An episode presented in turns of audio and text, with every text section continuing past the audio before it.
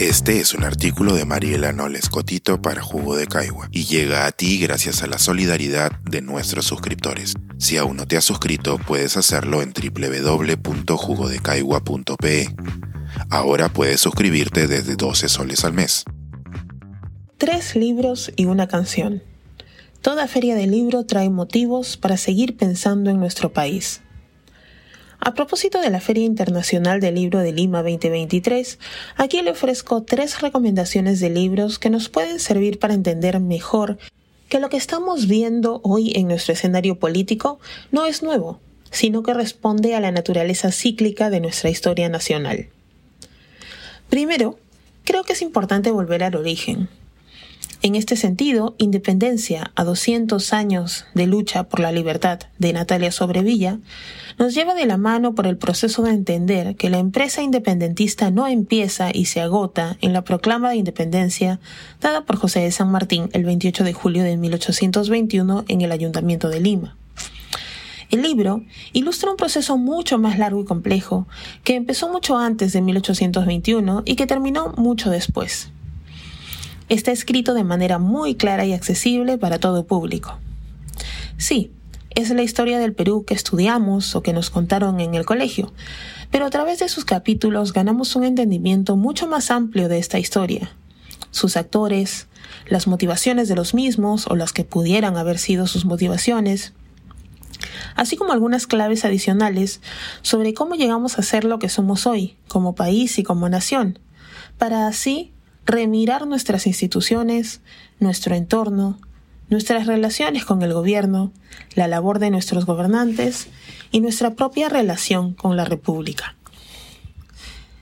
El libro que acompañe a esta reflexión debe ser La condena de la libertad, de Tupac Amaru II al Bicentenario peruano, en seis ensayos y un colofón, editado por Paulo Drinot y Alberto Vergara. Al igual que el anterior, la función de este libro no es reinventar o regurgitar lo que ya sabemos sobre nuestra historia republicana al día de hoy, sino ofrecer una mirada crítica sobre algunas de las etapas e hitos históricos más importantes en estos 200 años. Una herramienta de información valiosa para el académico, así como para el ciudadano de a pie, escrito además por algunos de los titanes contemporáneos de los estudios peruanos, la ciencia política y la historia del Perú y organizado de manera cronológica, donde cada etapa de nuestra historia está narrada, analizada y desagregada por un autor diferente.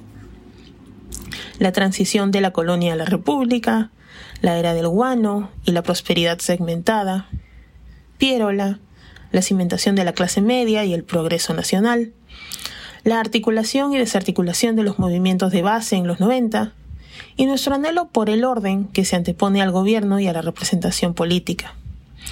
Todos son temas explorados críticamente y que nos plantean varias interrogantes. ¿Qué país es este? ¿Quiénes hacemos parte de él?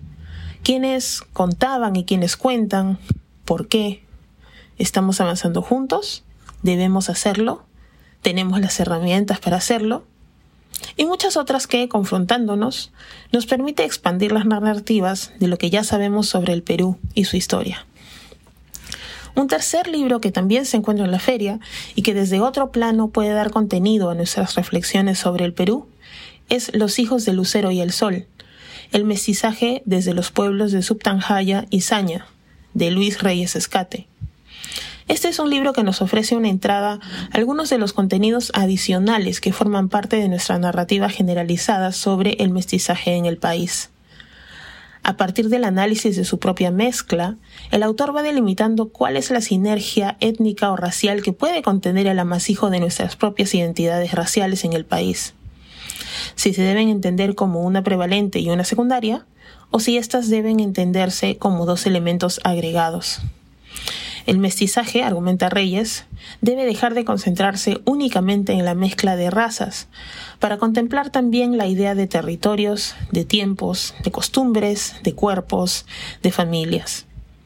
Esto está referido específicamente a que pensar el mestizaje únicamente desde el axis racial deja afuera una serie de elementos que son fundamentales para comprender y dimensionar las dinámicas sociales en las que el mestizaje opera.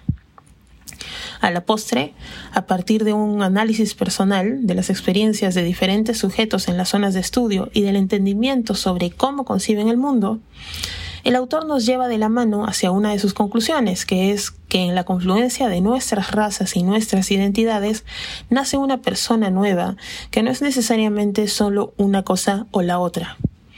Y que todos y todas tenemos muchos más elementos que pueden hermanarnos más que diferenciarnos.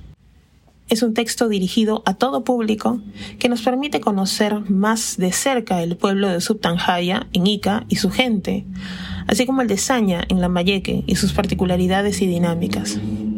Además, conocerles a ellos es conocernos a nosotros mismos también un poquito más.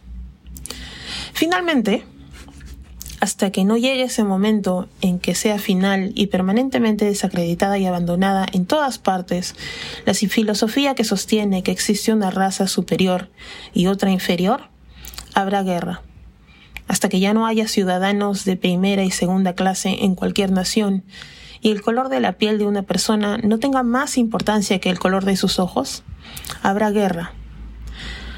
Hasta que los derechos humanos básicos de todas las personas estén igualmente garantizados sin distinción de raza, habrá guerra. Hasta ese día, el sueño de una paz duradera y ciudadanía mundial bajo una regla de moralidad internacional permanecerá como una ilusión fugaz a ser perseguida pero nunca alcanzada. Como ahora en todas partes hay guerra. Guerra en el este, guerra en el oeste, guerra en el norte, guerra en el sur. Guerra. Poderoso, ¿no? Ya que no hay feria de libros sin un momento musical, pues aquí les recuerdo War de Bob Marley. Pensar, escribir, editar, grabar, coordinar, publicar y promover este y todos nuestros artículos en este podcast cuesta y nosotros los entregamos sin cobrar. Contribuye en www.jugodecaigua.pe barra suscríbete y de paso espía como suscriptor nuestras reuniones editoriales.